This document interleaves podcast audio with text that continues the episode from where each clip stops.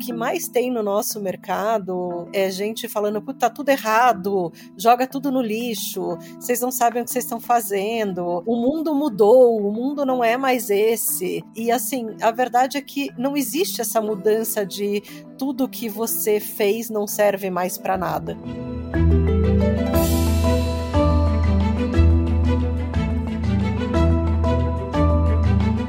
Olá, mentes inquietas e curiosas do século XXI. Estamos começando mais um The Shift, o seu podcast sobre inovação disruptiva. Eu sou a Cristina Deluca. E eu sou a Silvia Bassi e a gente está aqui para falar sobre disrupção, porque, como a gente sempre diz, a ruptura é a única constante do século XXI. Não é mesmo, Cristina Deluca? Porque a bola hoje está com você.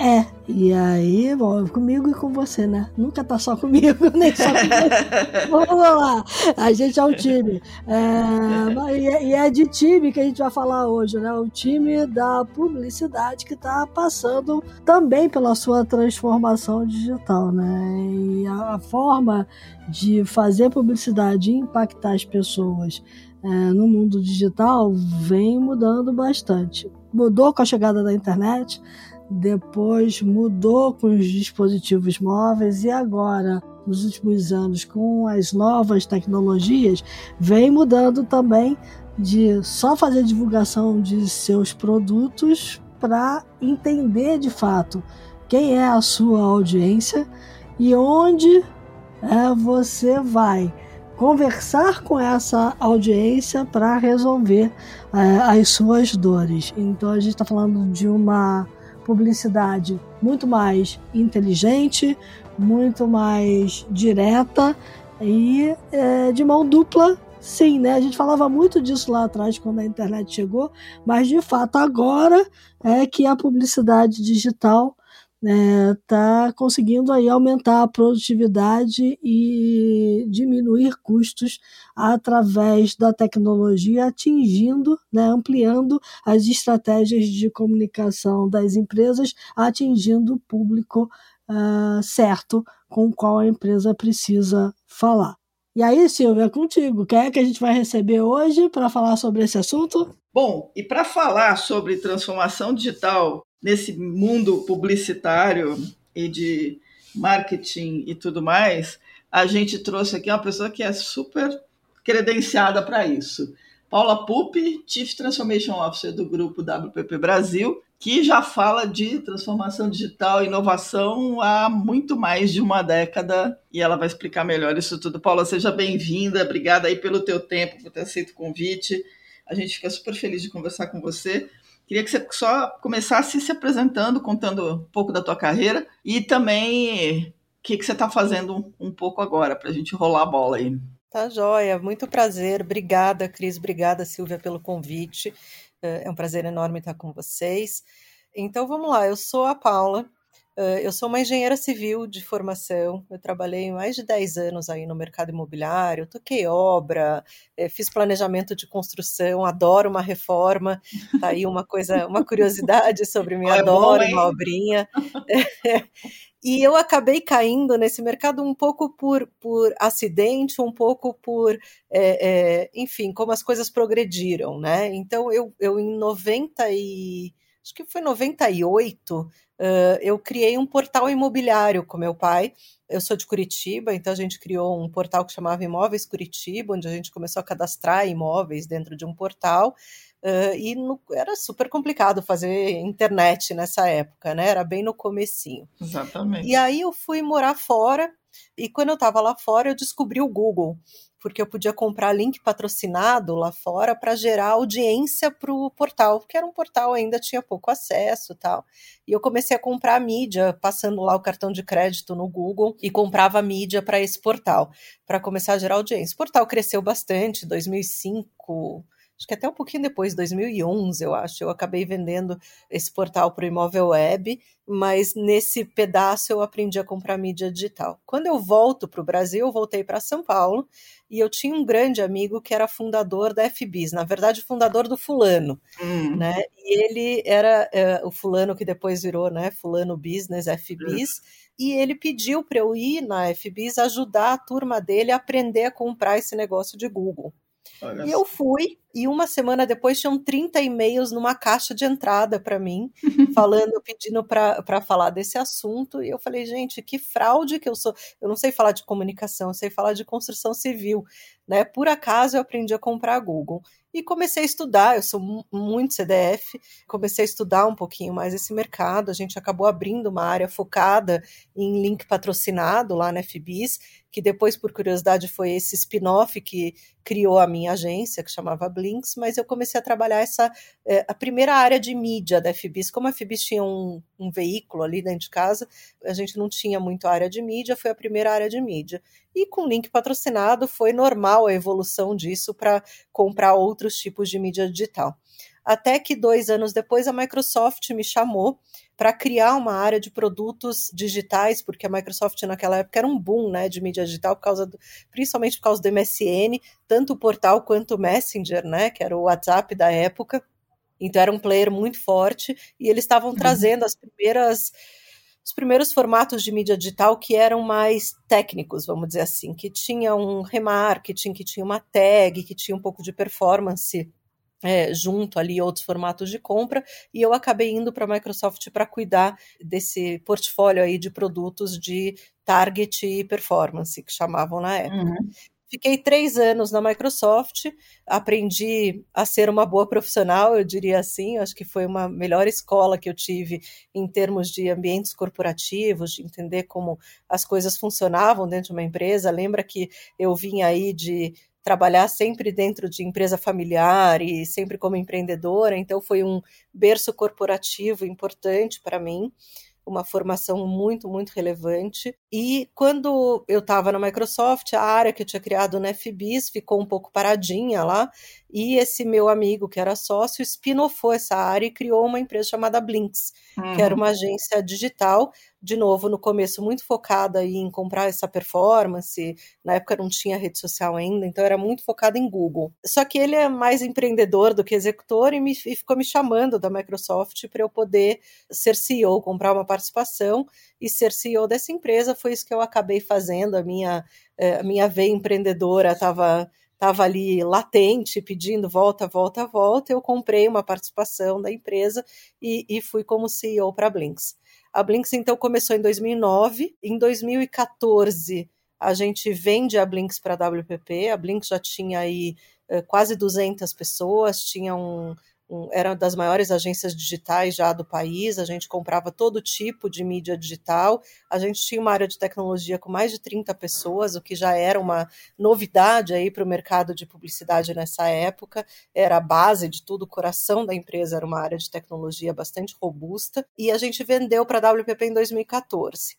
Eu ainda fico na Blinks até o final do meu período de earnout com a WPP em 2018, até que em 2019 eu saio da operação da Blinks e assumo essa cadeira de transformação digital para a WPP Brasil, aí tendo esse, esse olhar transversal entre todas as agências do grupo, que hoje são 27 agências, quase 8 mil pessoas. Então, essa é um pouquinho da minha trajetória para contar como eu cheguei onde eu estou hoje. Bacana.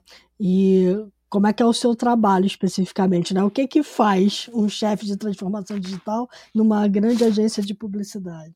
uh, obrigada pela pergunta, Cris. É assim, é, primeiro, uma coisa importante é o seguinte: eu trabalho na WPP. A WPP não é uma agência de publicidade. A WPP é uma holding uhum. que tem várias empresas ligadas ao mercado de comunicação embaixo dela. Como eu falei, são 27 empresas hoje, tem agências de publicidade, tem empresas de todos os outros segmentos que dão suporte uh, uh, a um mercado de comunicação, ao CMO e às empresas, ao desenvolvimento de negócio.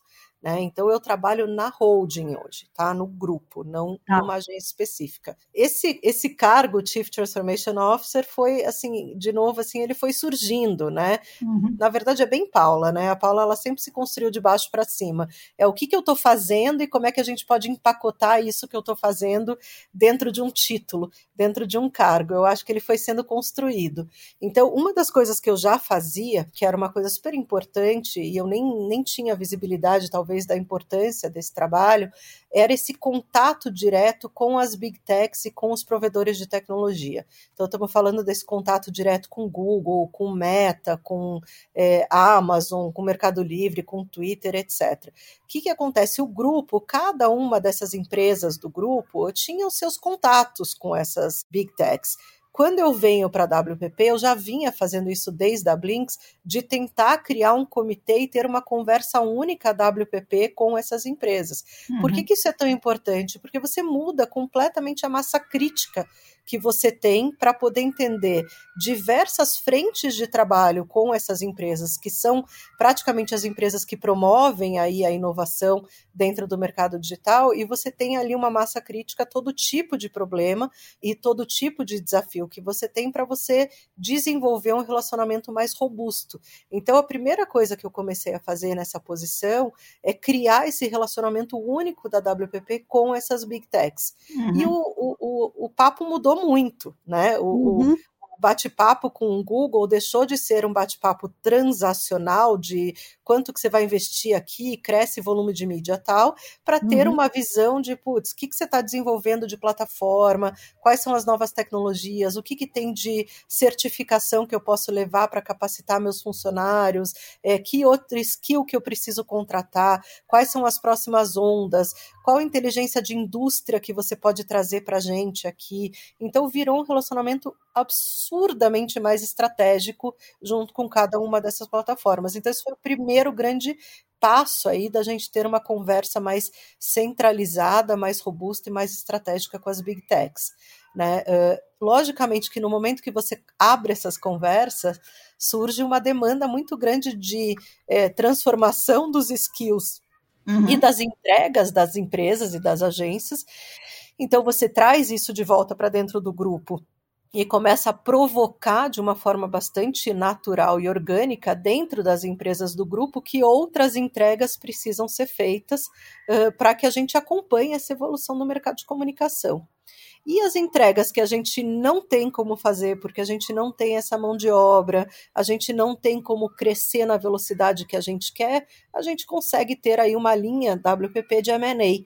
Então, quando você olha a, a, as compras que a WPP fez nos últimos 10 anos, é, todas as empresas praticamente elas compõem um portfólio onde uhum. você consegue começar a trabalhar outros tipos de entregas, que são entregas mais focadas aí em tudo que está surgindo de digital e de tecnologia dentro desse mercado. Então, eu acabo entrando no M&A também. É isso que eu ia perguntar. É. Você, você acaba palpitando, especialmente porque você precisa desse tipo de massa crítica, né? Exatamente. É. Então, uma parte importante hoje do meu trabalho é fazer essa análise mercado, entender o portfólio WPP, o que, que tem, o que, que falta, e ir atrás aí de potenciais aquisições para o grupo. Então, eu faço isso não sozinha, eu faço isso junto com o Stefano, que é meu chefe, que é o Country Manager, e junto com o financeiro porreta que a gente tem, que é o Jean, que é o nosso CFO. Então a gente aí consegue ter uma análise bastante robusta do que, que tem de é, é, potencial de aquisição. Então, eu acho que essa é uma outra linha que eu faço. Se eu fosse resumir, vamos ver se eu entendi direitinho. Saiu daquela compra e venda pura e simplesmente de espaço de mídia para um trabalho que requer mais estratégia, criatividade e tecnologia. É isso. É, aí acho que é menos até o meu papel e mais o que está acontecendo no mercado, né? Eu acho que é, é, tem uma evolução desse mercado que, assim, é, a gente que e de novo, né, tem um pouco do meu lado engenheirinho, assim, de entender processo, né? E uhum. eu adoro essa visão de entender da onde a gente veio, aonde a gente está uh, e até onde a gente vai chegar, né? Porque vocês tiveram alguns, eu assisti agora, ouvi alguns episódios de vocês de, é, de AI. E é interessante, porque a gente está vindo todo de um passado para começar com uma coisa muito mais preditiva ainda com AI, né? É, Mas se eu isso. olhar a evolução, a, as agências de comunicação de publicidade, elas sempre foram muito dependentes de dados, né? Então você tinha um, é, áreas de pesquisa nas empresas, entender como era o consumidor, entender todo esse comportamento para poder planejar, para poder entender tendência tal. Só que ele acabava no planejamento das agências. E depois, talvez, um pouco de de pesquisa para ver o que, que uma campanha tinha gerado, como é que uma marca estava em termos de, eh, de saúde, etc. O que aconteceu com a mídia digital foi que ela trouxe um universo mais real-time. Né? Então a campanha ela, ela, acontecia ali no dia a dia, você conseguia fazer teste AB é, do criativo, conseguia fazer teste AB do espaço, do contexto, etc. Isso é, começou a gerar uma quantidade aí de informação muito maior. E fora que depois veio o cookie, veio esse consumidor real time, que você podia testar ainda o consumidor, audiência, comportamento, geografia, tal. Uh, e isso começou a gerar de novo uma grande quantidade de informação que talvez as agências não tivessem ainda prontas para absorver e ativar, né? Fora uhum. que aí veio rede social, o consumidor começou a responder na hora, então se criou um novo leque de ferramenta aí, onde você escutava e analisava em escala. Depois veio mensuração real-time, ferramentas como Google Analytics, enfim, começou a trazer ainda mais informação para o pós-campanha e para o durante campanha. É, então, assim, muita coisa acontecendo em relação a plataformas, né? De é, agregando muita plataforma dentro desse mercado de comunicação. No paralelo a isso, se você pensar, teve uma revolução enorme também na área de CRM, de mala direta, etc., que virou é, com, com plataformas aí como Salesforce, como Adobe, capturando toda essa base, todos esses consumidores, é, é, criando bases proprietárias e um universo enorme aí de, de possibilidades Uh, para você continuar conversando com essa base. Então, uhum. Então, mais um leque de ferramental aí uh, para a vida das agências. Né? Legal. Né? É, e esse leque todo começou a ficar pesado para as agências, então começou a é, é, é ter também é, agências e empresas muito é, sofisticadas e muito profundas numa determinada disciplina, uma verticalização dessas empresas, uma fragmentação muito maior desses provedores de solução para um marketing, né? Uhum. E, e, se você parar para pensar, eu não consigo, dentro de uma agência, ter profundidade e sofisticação dentro de cada uma dessas disciplinas, senão a gente estaria falando aí de super empresas de 800, 900, mil pessoas para você conseguir ter todas as disciplinas, né? Então, é, a coisa mais é, é, lógica a se fazer é você montar dentro de um grupo um portfólio que consiga te trazer uma solução end-to-end para o cliente, onde cada um cuida de um pedaço, mas as coisas são integradas. Né? Existe um flow de comunicação. Então, um pouco do meu papel é esse, um pouco do meu papel é entender esse end-to-end -end dentro de um cliente, dentro de um anunciante, é, um cliente nosso, e ver como que a gente cria um grupo de empresas que você consiga ter profundidade em cada uma das disciplinas sem perder essa, essa integração. Não sei se assim, Cris, faz um pouco mais de sentido o que eu faço. Faz super sentido. Aí uma coisa que eu fiquei pensando aqui enquanto estava falando, teu passado é o teu passado de engenheira civil e mais essa esse seu gosto por construir coisas e reformar coisas é perfeito para quem é um Chief Transformation Officer, né? É, tem uma parte disso que ajudou, assim, essa, essa, porque você desconstrói e constrói coisas dentro de uma empresa, quando é para se adaptar a isso tudo, né? É, eu nunca, talvez eu nunca tivesse pensado nisso, mas eu, eu não gosto de desconstruir, eu gosto de, eu gosto de transformar. Eu acho que isso que é o, o, o, legal né, da, da história toda. E eu amo construir, você tem toda a razão. Uh, eu gosto dessa construção, eu gosto. Uh, eu acho que o meu gosto pelo processo. É, uhum. ele, ele é enorme, ele é maior do que o resultado final. O resultado final ele, ele é uma consequência e, e, e eu não eu não gosto de passar muito tempo comemorando o resultado final, eu gosto de pensar no próximo projeto. Então, eu acho que o meu gosto pela, pelo processo, pela construção, uhum. pela, pela trajetória, ele, ele ajuda muito, né? Uh, e, e esse negócio de construção de valor é super importante, porque o que mais tem no nosso mercado Silvia, é, é, gente falando, puta, tá tudo errado, joga tudo no lixo, vocês não sabem o que vocês estão fazendo, é. o, o, mundo mudou, o mundo não é mais esse. E, e, assim, a verdade é que eh, não existe essa mudança de tudo que você fez não serve mais para nada. Existe uma construção em cima, tem uma base importante uh, uh, ali de criatividade, de conhecimento do.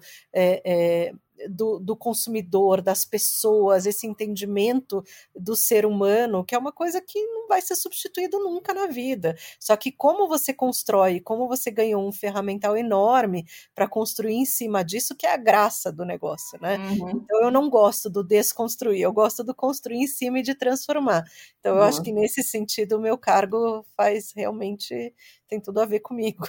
Mas é, é, é, interessante você falar, principalmente nessa coisa de vocês, nesse processo que você montou, de juntar tudo, né, de ter uma, uma voz de cliente realmente com relação às big techs, é, é um processo que hoje quem está fazendo, quem está chefiando transformação em qualquer empresa, é fundamental, né? Porque você começa a dizer, bom, meu amigo, se você quer que eu continue trabalhando com você, me conte os seus segredos, né? Me diga o que você está fazendo para eu poder me planejar. Acho que tem um pouco disso também. Você tem essa conversa externa, mas quando você entrou, você também teve que ter uma conversa interna, né? Quando você fala que tinha que fazer, o que, que tinha que ser reskilling e upskilling das pessoas que estavam aí, mas a questão dos M&As. Esse trabalho continua, esse upskilling, reskilling interno, esse repensar interno das competências continua na medida que a coisa vai ficando mais densa? Total, né? Eu acho que ele não para nunca. É você vê, né, de novo voltando, né, tudo que está acontecendo com o AI agora vai ter de novo uma grande transformação. Então, ele não para nunca. E eu acho que o segredo, e eu, eu confesso para você que eu tenho muito que melhorar nisso, né, mas é você não chegar com resposta, você chegar com muita pergunta. Né? Tá. Então, assim, dentro das empresas atuais, eu acho que o que a gente mais tem que fazer é perguntar como que você lida com esse problema? Como você lida com essa demanda? Quando chega isso para você, como que você faz? Qual é o teu processo? Então, assim, tem um lado importante que é o discuta, sabe? Uhum. É, a gente não pode sair impondo é, novos processos e novas entregas sem entender o que está sendo feito. Então, eu acho que tem esse lado importante, tem um papel de escuta super importante, fazer muita pergunta, entender o que tem na base, porque você não pode falar de, de é, é, reestrutura sem entender a estrutura. Né? Então, o que, que você tem aí de, de expertise? Você sabe que é, é interessante, porque uma das coisas que eu mais amei nesse mercado de comunicação é a capacidade de entrega uh, e, e, a capacidade intelectual que essas pessoas têm. É uhum. É chocante quando você começa a entender, por exemplo, uma área de criatividade que sempre foi muito longe do meu mundo, o nível de inteligência que essas pessoas têm, assim, são pessoas tão incríveis, tão brilhantes, e você conseguir entender aonde está essa inteligência e canalizar dentro das ferramentas atuais é, é o segredo da coisa né? Você, então assim, acho que tem um upskilling para fazer sim, uh, mas o mais importante para qualquer pessoa que queira fazer esse trabalho é não chegar ditando o que tem que ser feito, e sim uhum. entender a capacidade instalada. É como qualquer tecnologia, né? Entende a capacidade instalada e como se constrói em cima disso. Eu não acho que, que tenha nenhum lugar, pelo menos eu não vi nenhum dentro da WPP, onde você tenha que virar para uma empresa e falar: joga tudo fora, e uhum. vamos fazer outra coisa. Não tem. Tá. É que, no fundo, no fundo, o que a gente está falando é que precisa ser reconstruído um relacionamento consumidor-marca, né? No final das contas, é, é disso que a gente está falando, dessa reconstrução em função de uma mudança sísmica que ocorreu na publicidade lá no consumidor, né? Você tem toda a razão, é, tem uma mudança de jornada dele, né, importante, né, onde a gente tinha, uh, na verdade a gente tinha um pedaço da conversa com ele, né, agora a gente tem uma conversa muito mais extensa com esse consumidor. Então a gente tem que continuar, a gente tem que continuar dentro dos e-commerces, dentro dos marketplaces, dentro uh, das nossas bases proprietárias, dentro de uma comunicação via CRM.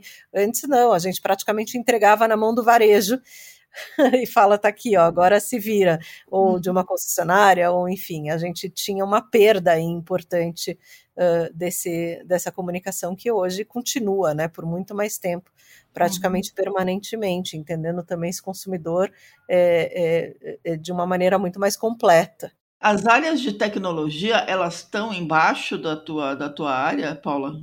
É, lembra que eu sou uma pessoa cross, né? Eu não tenho ninguém Isso. embaixo. Embaixo, eu, tá, atravessa né? todo mundo, tá? É, eu sou uma pessoa transversal. E esse é um outro assunto, mas é, é foi uma das. Não, é que assim, foi uma das. Eu, quando eu voltei para o grupo, eu passei um tempo fora, eu tive um problema de saúde, eu tive câncer, fiz quimioterapia tal. E quando eu voltei, uh, eu não me sentia preparada para ter um time embaixo ah. de mim, porque eu sou uma pessoa que precisa formar muito, eu cuido muito, eu dou muita mentoria, então eu, eu tenho um relacionamento com o time, sempre, sempre tive um relacionamento muito profundo.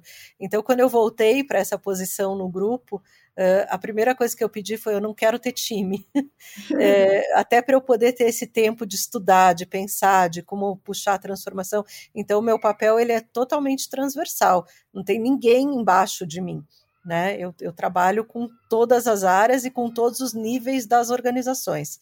Eu fiquei pensando o seguinte, quando você falou da, da questão do pessoal de criação, né, e da, da capacidade intelectual e, de, e, e, criativa dessas empresas do grupo e dos times, eu fiquei pensando, hoje a grande agonia das empresas tradicionais e, e até no, no, mercado de uma forma geral é o tal do soft skill, né, ou as habilidades humanas, né, de você ser criativo, é, e no teu caso, é, você não tem que construir essas habilidades humanas, você só tem que direcionar para um canal diferente, é isso? É, é. é, o, é. o, hard skill, nesse caso, vai fazer a diferença para que a habilidade humana que já existe, que são criatividade, etc., façam ainda mais coisas. É, é, é, é isso. Tem, tem um papel que eu acho que é, é um papel quase de tradução.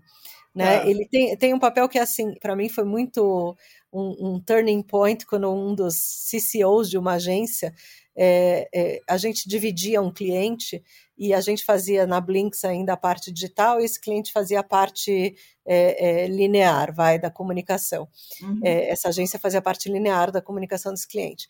E o que a gente fez foi colocar na criação um monte de dashboard. Olha, aqui você vai acompanhar essa campanha que está rolando nesse canal, você vai ver o que está funcionando, o que, que não está. Encheu de gráfico, encheu de dashboard, quer dizer, meio que empoderou, dei um monte de ferramenta para o pessoal da criatividade é, poder agir rápido. Né? Uhum. Aí eu fui fazer a primeira reunião com esse, com esse CCO e com o time dele, e aí esse CCO olhou para mim e falou assim: sabe o que, que é, Paula? A gente não gosta muito de olhar gráfico. e foi muito engraçado quando ele falou isso, porque para mim foi um turning point. Eu falei assim, gente, eu estou tentando impor nessa turma de criatividade a minha forma de enxergar as coisas. E não é assim que eu vou chegar neles, sabe? A gente vai precisar ter um, um, um fator humano ali no, no lado do dado que eu estou passando para esse cara completamente diferente uh, do que a gente está fazendo agora. E, e, aí você começa a descobrir truques né, dessa tradução. Então, quando você coloca um cara de BI, né, tradicional de agência lá de BI, que o cara gosta de entender os dados, o que está acontecendo e tal, esse cara ele é um professor nato. Eu não conheço ninguém dessa turma que não goste da aula. Cara, assim, não adianta encher de dashboard. Você tem que pegar esse menino que está olhando os dados e fazer esse menino conversar com a criação, mostrando uhum. para a criação o que está acontecendo com a campanha deles. Tudo bem, não vai ser real time, mas também não vamos esperar a campanha acabar para fazer isso. Então, ele, no dia a dia, vai conversando, vai dando insights. Cara, às vezes um call de meia hora por semana. É, você enriquece a criação de um jeito que você nem imagina. Então, não adianta a gente querer impor a tecnologia goela abaixo do criativo. Não é assim que vai funcionar, porque a forma que ele absorve a informação é completamente diferente. Então, é um papel quase de tradução. Né? Como é que eu pego todo esse hard skill e transformo de uma maneira é, é, é, que essa pessoa que trabalha mais com soft skills e criatividade possa entender e possa enriquecer a vida dela e não atrapalhar. Uhum. Perfeito. Eu acompanho muito Kanye, e Kanye vem falando disso há bastante tempo, né? Quando começou o, o retargeting, toda a parte é, de, de venda a, através de programática, se falava muito como é que a criação ia lidar com esse mundo dos dados. E agora você mesmo pontuou, está chegando aí a IA, né? E, e, a IA depende muito de dados. Então, como é que a IA vai impactar esse cenário todo que você está descrevendo? Ela já vem, né, impactando, assim. É engraçado que você fala de programática, porque quando surgiu mídia programática, a gente já fazia programática, só não chamava de programática. De programática. Né? E a IA, eu acho que é a IA, eu acho que é quase a mesma coisa, assim, tem muita coisa de inteligência artificial sendo feita há muitos anos, né, de machine learning, aí de inteligência artificial. Eu acho que agora a gente tem ferramentas de inteligência artificial mais na mão do usuário final, né? Eu acho que isso que uhum. mudou. Mas quem trabalha com isso há mais tempo já usa ferramentas de, de inteligência artificial e de machine learning há muito tempo. Né? Então eu acho que tem um. É, ele, ele acelera. Uh, eu acho que um cuidado que a gente ter, tem que ter, como sempre, é não colocar todo mundo naquele molde desesperador, ah, eu preciso saber disso agora, que se eu não souber eu estou morto, né? Uhum. Que é mais um, mais um grande movimento, da mesma forma que foi é, o avanço da internet, aí vai ter um movimento importante com o avanço da, da inteligência artificial, porque agora está mais na mão do usuário final. Mas por trás já tinha muita coisa acontecendo. Né? Então, você, a gente sabe hoje que uh, você consegue ter dentro de uma campanha, por exemplo, é, uma possibilidade é, de entendimento até antes dessa campanha para o ar, porque você tem dado histórico, você sabe que canais funcionam, como, é, qual, quais são os tipos de criativo que funcionam para cada plataforma. Então, uhum. assim, isso tudo está numa base de inteligência artificial e machine learning né? Como você provoca cada uma dos cada cluster das suas audiências, como você guarda essas audiências, como você segmenta essas audiências, que mensagem você tem que passar para cada audiência. Isso tudo é inteligência artificial e machine learning, tá? Há anos na nossa mão, né? Agora Isso. só tem uma camada maior aí, porque a gente colocou ferramentas de usuário final na mão da, da turma e bate o desespero. Imagina. Agora, né, nessa, nessa, nessa jornada, o que, que são os seus próximos passos? Em que, em que momento você está e para onde você está mirando?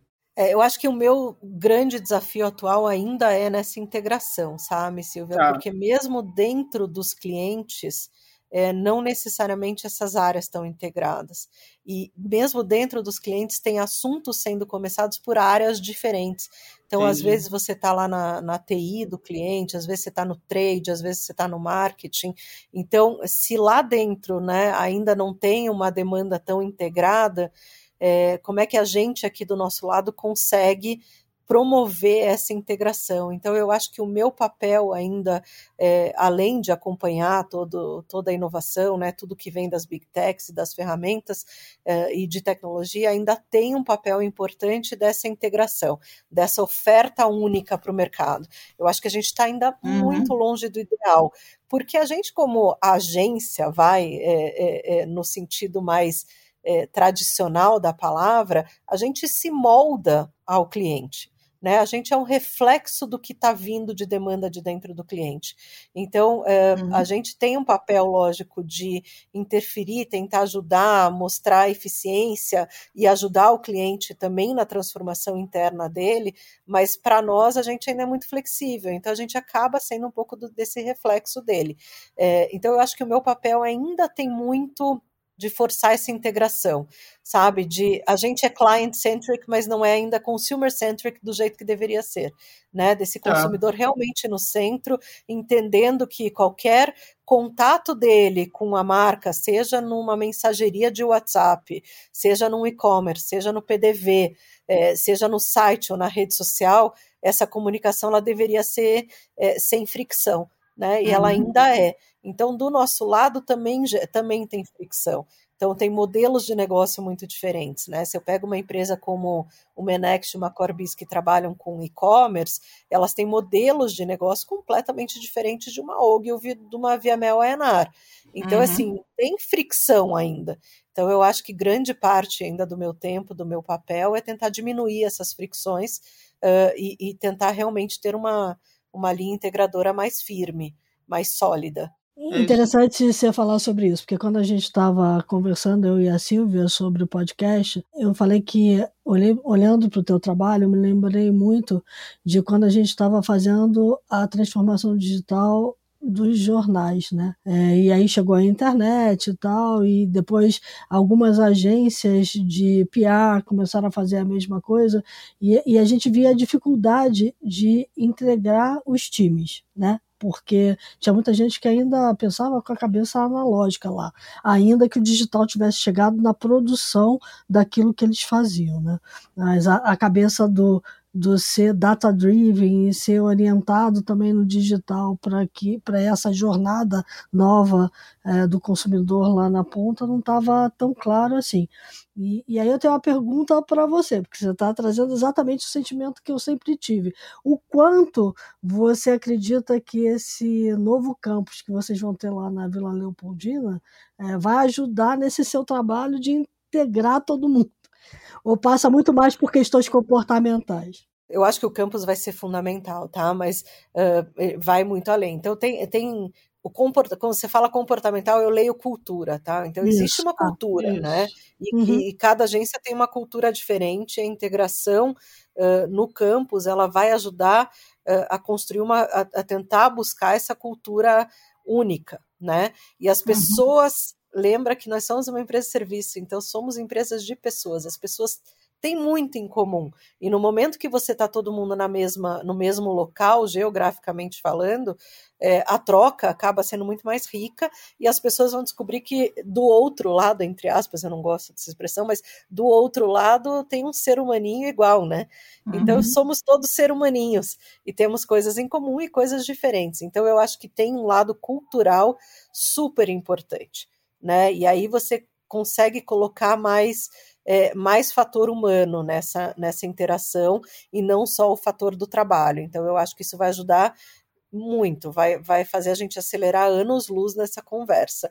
E tem um lado de modelo de negócio mesmo, né? Tem um lado uhum. que é mais financial model aí, né? São diferentes formas de fazer um approach no cliente, são diferentes formas de cobrar, são diferentes formas de projeto. Então, assim, tem a, a, a maior prova é, disso foi quando a gente comprou a DTI, que é uma empresa totalmente de desenvolvimento de software.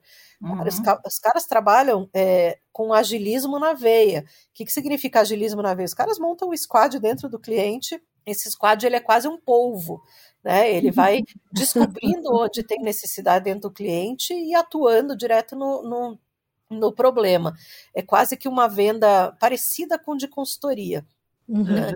É completamente diferente das vendas, de novo, de uma, uma Wonderman Thompson, né? Ela, é, são modelos muito diferentes de negócio.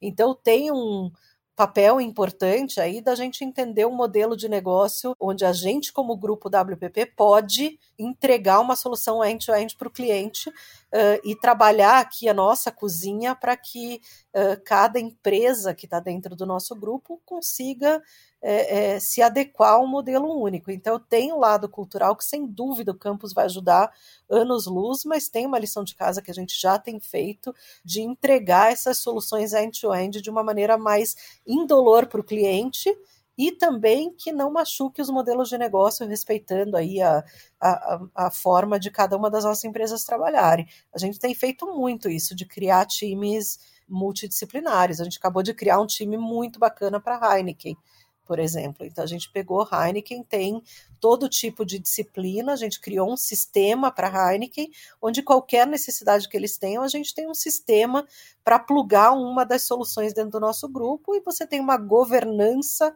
centralizada, né? A palavra é quase o G ali do SG, né? A governança muito forte, uhum. uh, é a governança muito forte para o lado de dentro né? Mas isso demanda assim, um trabalho gigante, né? De que todas as pessoas conheçam o portfólio da empresa, do, do grupo, uhum. entendam como que é o modelo de negócio de cada empresa, vão descobrindo, né, como trabalhar juntas. Então tem esse trabalhinho aí que é, é, é o grande desafio. Nossa, eu tô, você falando aqui, eu fiquei pensando, será que ela dorme de noite, né? Dá para dormir? eu, eu não sei, sinceramente, se eu ia dormir de noite. Você é muito. Ah, tem que escolher as batalhas, né, Silvia? Também não, não dá para criar todas assim. É, mas é, de novo, né? O que dá angústia, talvez, em algumas pessoas, dá muito prazer para outras, né? É, então, não, eu, eu, gosto, né? Eu gosto de pensar na solução. E quanto mais cabeludo o problema, eu acho que mais eu gosto, sabe? Então, é, é, não, eu durmo porque eu fico feliz com a jornada, né? Então, chega à noite, é, eu, eu eu durmo porque, puta, eu acordo no dia seguinte e as minhas maiores ideias vêm no banho também, né? E daí eu vou pro banho, Isso. aí de repente vem aquele insight, assim, aí eu não saio é, mas, mas funciona, não funciona esse negócio? É muito genial isso, né? É mas dizem que é quando a gente se desconecta, né? Você vai fazer uma coisa completa. Eu, para mim, as ideias vêm quando eu tô andando com os cachorros. Eu, tá eu, tenho, eu tenho, que andar pelo menos duas vezes por dia com eles.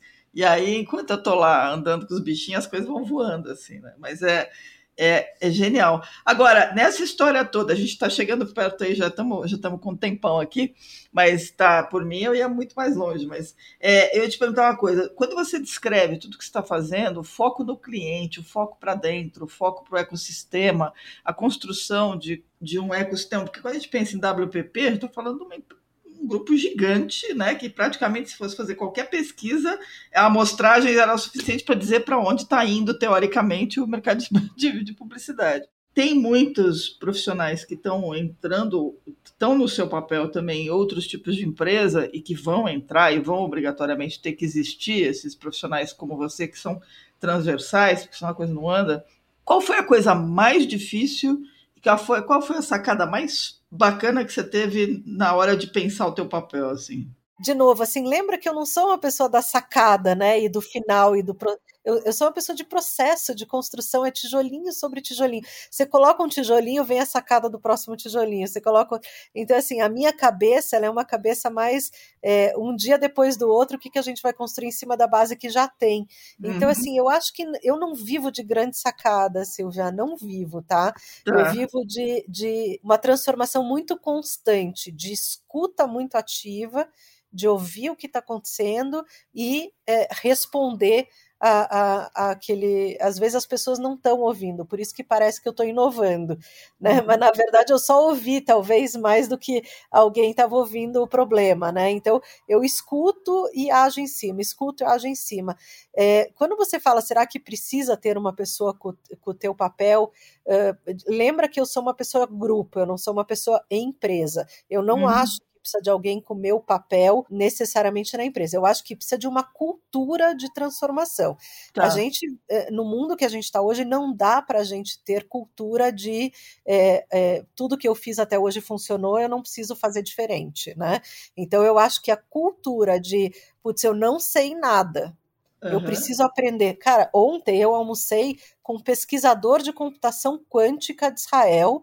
Eu Ih, não entendi delícia nada do que o cara fez. Nada, mas nada. Nossa, eu saí de lá, eu saí de lá me sentindo a pessoa mais ignorante do mundo. Mas a delícia de você se sentir ignorante é muito gostosa. É, Mas é, é boa, né? Eu adoro me sentir ignorante. Então, eu acho que essa cultura do eu não sei nada, eu preciso aprender, tá sempre com o caderninho na mão, com o lapisinho na mão para anotar. Eu acho que isso é o mais importante. Não precisa ter uma pessoa de transformação, precisa ter uma cultura de aprendizado contínuo. A gente não Mas tem precisa mais... ter alguém provocando. Mas isso é, isso é top-down, cara. Isso aí é cultural. Isso aí tem que ter. Se o CEO da empresa não tá com o caderninho na mão, é, é, anotando tudo e mostrando que ele é ignorante, as pessoas de baixo também não vão achar que são ignorantes. É, então, assim, é cultura, é top-down. É, todo mundo tem que entender que no mundo como está mudando hoje, você é um eterno aluno. Aluno, é. você é um aprendiz, já dizia a música. É a beleza de ser um eterno aprendiz. A gente precisa descobrir essa beleza e colocá-la no nosso dia a dia. Porque isso é inovação. A inovação é você descobrir quando você acorda todo dia que você vai aprender alguma coisa. Não tem, pelo menos para pessoas com meu perfil, nada é mais gostoso do que dormir e falar, putz, aprendi uma coisa nova hoje. Então, acho que é, é cultural. Muito é, legal. Me veio uma pergunta, né? O quanto o cliente te ajuda nessa sua jornada? Eu acho que no meu dia a dia, hoje menos, tá? É, ah. Nas empresas e nas agências, muito. Né? Ah. Até pelo, pela forma que, que vem a demanda.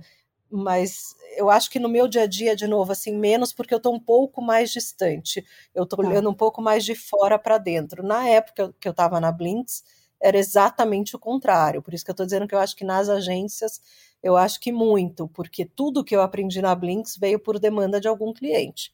Né? Eles eram os meus professores na época. Talvez agora os professores são mais as plataformas e as big techs, né?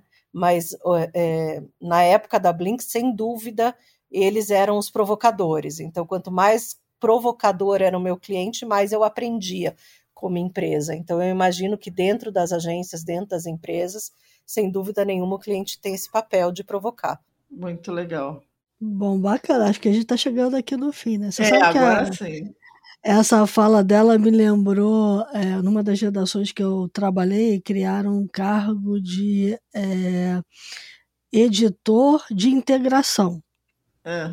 E, e esse era uma editora, na verdade, de integração. E ela gostava de dizer o seguinte: o meu cargo é aquele fadado a morrer. Na hora que eu tiver feito bem o meu trabalho, não precisa mais de mim. Né? Então, e é por aí, porque a cultura realmente é o mais importante. Né? É, e nada melhor do que a gente, sei lá, pelo menos para mim, eu acho que o que eu mais quis na minha vida sempre é, é ser dispensada.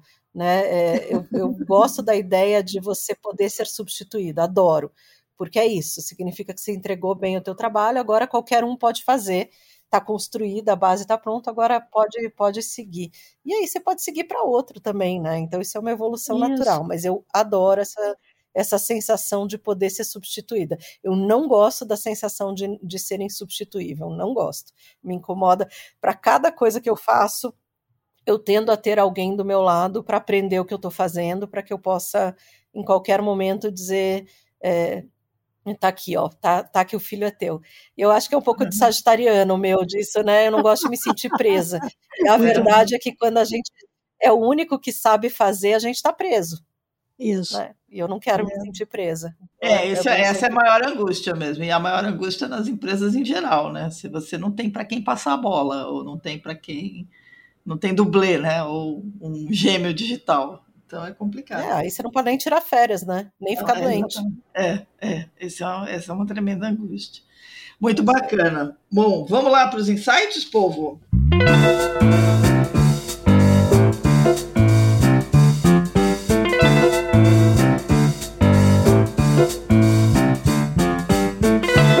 Quer começar, Paula? Tá, eu vou, eu vou falar duas coisas bem contraditórias, mas eu acho que é, é, eu não quero me estender, tá? Eu só quero jogar a bomba e ir embora. então, a, a, eu vou dar uma, uma coisa bem leve, gostosa. Eu gosto muito de um livro que eu li faz um tempo, até agora falando com você me deu uma vontade de ler de novo, que é um livro que chama Criatividade S.A. Uh, é o livro do Ed Catmull, que é o, era o fundador da Pixar. É. E ele é um nerd, nerd, nerd, nerd falando de criatividade e cultura. Eu sou apaixonada por esse livro. Muito eu legal. acho que é, é, ele, ele junta bem esses dois mundos que eu sempre converso. É, e a minha segunda dica é uma, é uma dica bem polêmica, é que eu queria que todo mundo lesse e acompanhasse o PL das fake news. O Boa. PL 2630 ele é tão importante para a gente como indústria e para a gente como sociedade que a conversa não pode ser política ao redor dele e a conversa não pode ser superficial ao redor dele. Então a gente precisa ler, precisa conhecer, precisa entender o que está por trás, entender a responsabilidade que cada um de nós tem nesse nesse projeto. Eu não sou contra nem a favor, muito pelo contrário, eu só não gosto das discussões superficiais e politizadas em cima dele. Ele é importante demais para ficar nessa seara.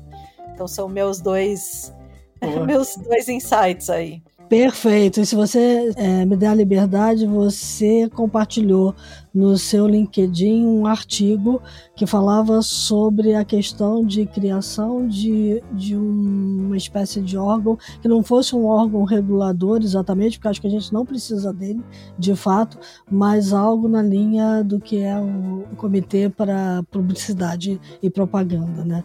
É, então achei bacana o artigo e, e até retuitei hoje, porque é por aí. Eu também, também concordo nisso e acho que todo mundo tem que se envolver nesse debate. As pessoas estão muito distantes Boa, também acho, concordamos 100% aqui. É, vou dar minha dica, eu separei duas. Quando, quando a, a Paula falou esse negócio que é importante ficar perguntando, perguntando, é inevitável. Eu já dei essa dica antes, mas eu sempre caio nela.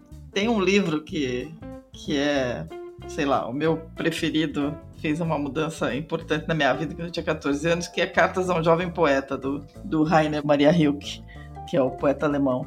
E essa carta é justamente um jovem poeta tentando saber se vai ser poeta, se não vai ser poeta, manda cartas para o super poeta, né, ícone da, da literatura alemã, perguntando como é que ele descobria seria, se ele tinha vocação ou se não tinha. E entre todas as respostas que o Hilke dá, uma das coisas que ele diz para o poeta, é para o candidato a ser poeta, é ame as perguntas mais do que as respostas, porque elas vão te levar para algum lugar.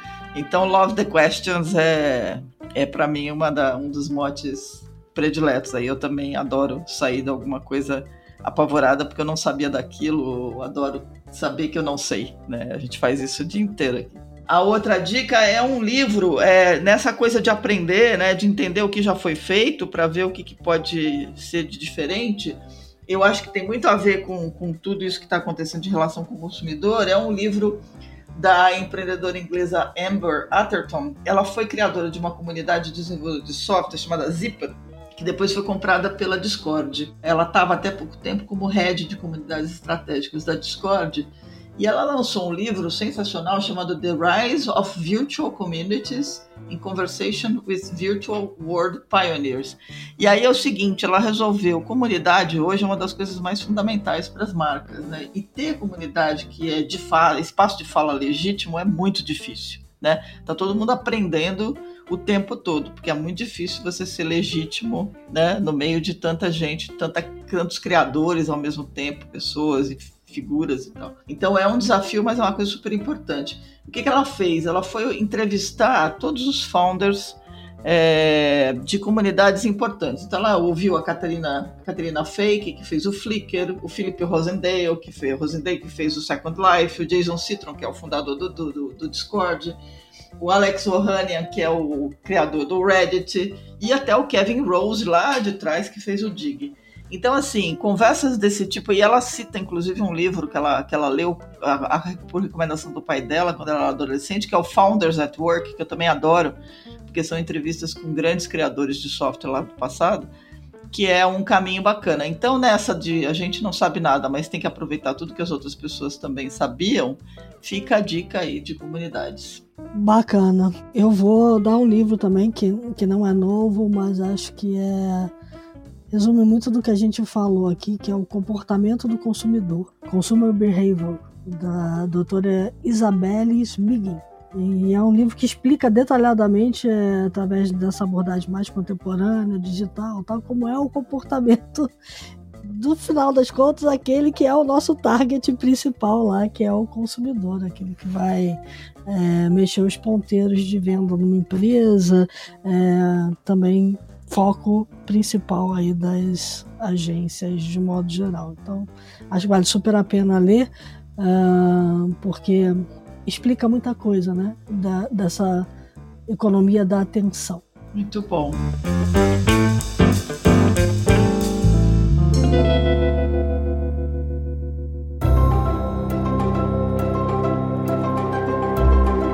Paula, foi um super prazer ter você aqui. A gente adorou a conversa, eu adorei muito. Acho que você jogou questões super importantes na mesa e, e obrigada de novo. Queremos ter você de volta com aquele Vambora. próximo podcast que a gente estava discutindo. Não vou fazer spoiler de tema agora, mas a gente quer ter você de volta para falar de muita coisa. Então, obrigada mesmo aí pelo teu tempo. Obrigada a vocês, gente. Contem comigo. Ótimo, muito bom. Bom, para quem nos ouviu até agora, dicas, sugestões, críticas, elogios, mandem e-mail para news@theshift.info. Lembrando que a The Shift é muito bacana como podcast, a gente se diverte muito fazendo, mas a The Shift não é só podcast, é um ecossistema todo para ficar discutindo disrupção e inovação. Vão lá no site www.theshift.info, assinem a newsletter, vejam as matérias, os artigos. É, se quiserem contribuir assinando a The Shift para a gente pagar os boletos, a gente fica muito feliz. E fiquem bem, se cuidem, façam muitas perguntas, perguntem demais porque a gente sabe pouco. E a gente se vê na próxima semana. É isso aí, gente. Lembre-se que, como a gente costuma dizer aqui, o mundo lá fora muda com uma velocidade imensa. E para mudar, depende de pessoas que tomem boas decisões. Às vezes nem tão boas assim, mas o que a gente deseja para você é que na semana que você vai entrar, você tome as melhores decisões possíveis para você e para a sociedade que a gente vive. É isso aí. Até a próxima, gente.